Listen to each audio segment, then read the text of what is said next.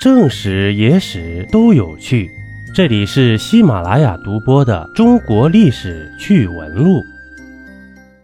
在中国古代，曾经有三个想灭掉日本的皇帝，但凡有一个真干了，今天的日本啊，可就是一个省了吧。第一位，隋炀帝杨广。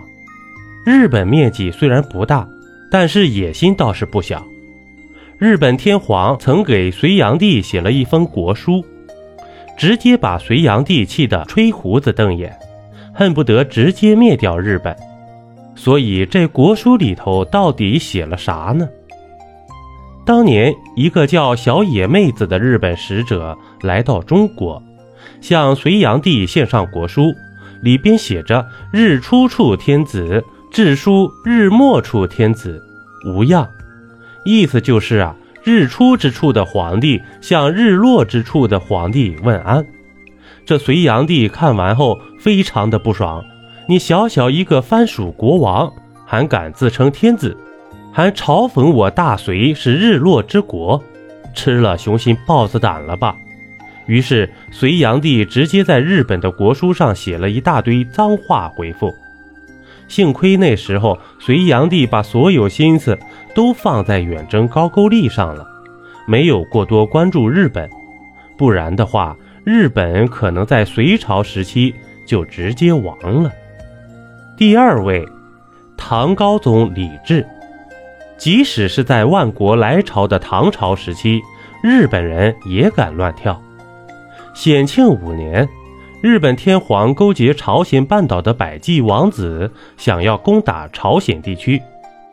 那时候的朝鲜可是大唐藩属国，唐朝天子怎能容忍小日本在眼皮底下作乱呢？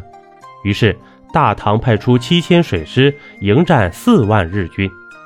毫无疑问，唐朝完胜。这是中日至今的第一次战争。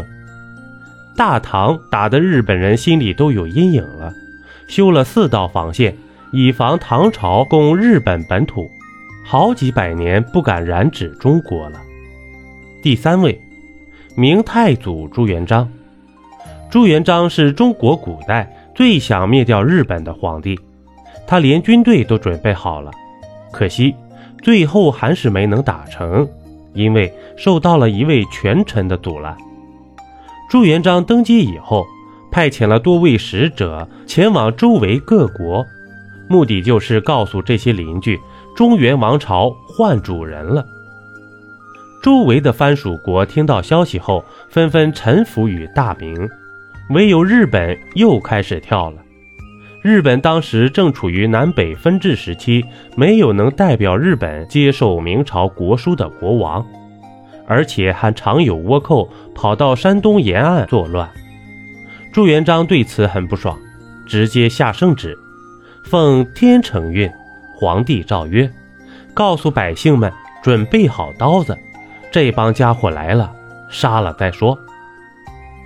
他甚至还开始调集军队，准备攻打日本。此时，刘伯温出面阻止了朱元璋，他认为建国初期。百姓应该休养生息，大明根基未稳，此时不应出兵开战。在权衡之下，朱元璋采纳了刘伯温的谏言，这小日本啊，这才算是躲过了一劫。所以，您心里期望小日本在哪个朝代灭亡最合心意呢？一杯故事，一口酒，这里是历史绞肉机，我是金刚经。本集播完，感谢收听订阅，咱们下集呀不见不散。